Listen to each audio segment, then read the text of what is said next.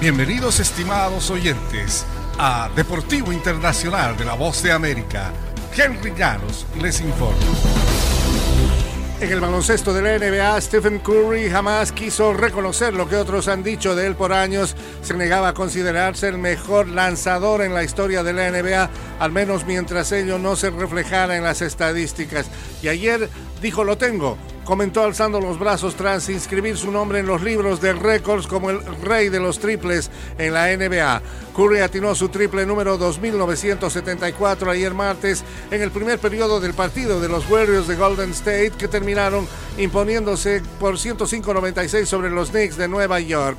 En una noche en que totalizó 22 puntos, Curry rompió el récord de triples que pertenecía a Ray Allen disparó desde la banda derecha con siete minutos restantes en el cuarto, agitó los brazos en todo lo alto mientras corría de espaldas al otro lado de la cancha. Los Warriors cometieron después una falta y solicitaron una pausa de inmediato para la celebración.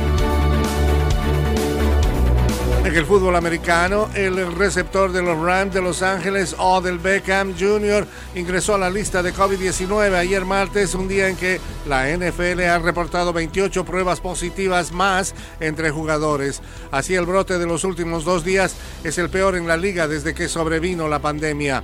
El lunes Hubo 37 jugadores positivos y los Chiefs de Kansas City colocaron a un jugador clave en los protocolos de salubridad en cada jornada a dos días de disputar un encuentro crucial de la división oeste de la Liga Americana ante los Chargers de Los Ángeles.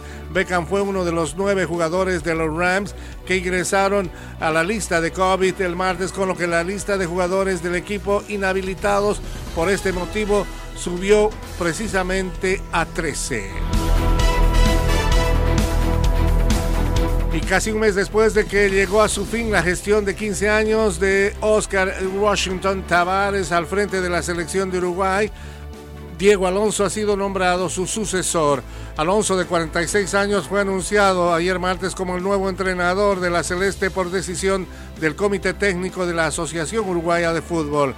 Esta asociación anunció mediante un tuit acompañado de un video en el que da la bienvenida al nuevo estratega quien toma las riendas tras la larga y exitosa estadía de Tavares, que incluyó la conquista de la Copa América en 2011 y el cuarto lugar del Mundial de Sudáfrica 2010. Tavares fue destituido de la selección el 19 de noviembre luego de una serie de malos resultados en las eliminatorias sudamericanas al Mundial de Qatar. Y hasta aquí Deportivo Internacional, una producción de La Voz de América.